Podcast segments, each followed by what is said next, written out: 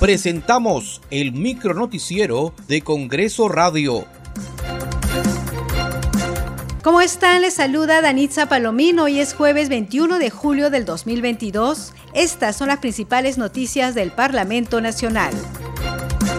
La Comisión Permanente del Congreso se reunirá hoy al mediodía para recibir al ministro de Justicia y Derechos Humanos, Félix Chero. El titular del MINJUS deberá informar sobre sus recientes declaraciones en el sentido de una eventual recomendación al presidente de la República, Pedro Castillo, para disolver el Parlamento Nacional.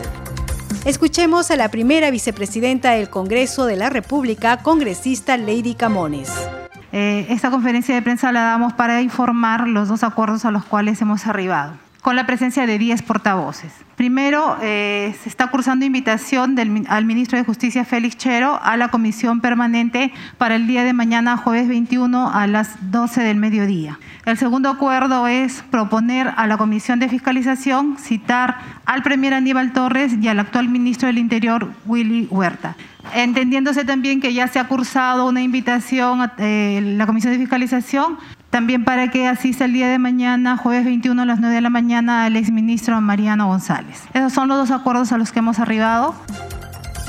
La presidenta del Congreso, Mari Carmen Alba, afirmó que en el Perú el principal problema de corrupción está en Palacio de Gobierno porque desde ahí no se deja actuar a la justicia ni a las instituciones desarrollar sus funciones de acuerdo a la Constitución declaraciones muy delicadas y que revelan que el presidente Castillo es quien obstruye la posibilidad de detener a los prófugos de la justicia que han formado parte de su entorno de poder. Eso es muy grave, pues el principal problema de corrupción en el Perú está en Palacio de Gobierno, no dejando actuar a la justicia y a las instituciones desarrollar sus funciones de acuerdo a la Constitución.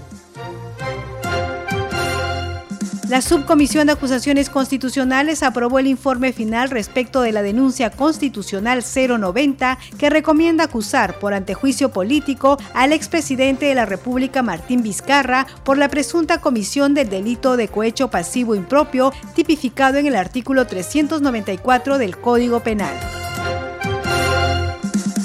En conferencia de prensa, la legisladora Gladys Echaíz confirmó su incorporación a la bancada de Renovación Popular a invitación de dicho grupo parlamentario. Muchas gracias por acompañarnos en esta edición. Nos reencontramos mañana. Hasta aquí el micronoticiero de Congreso Radio, una producción de la Oficina de Comunicaciones del Congreso de la República.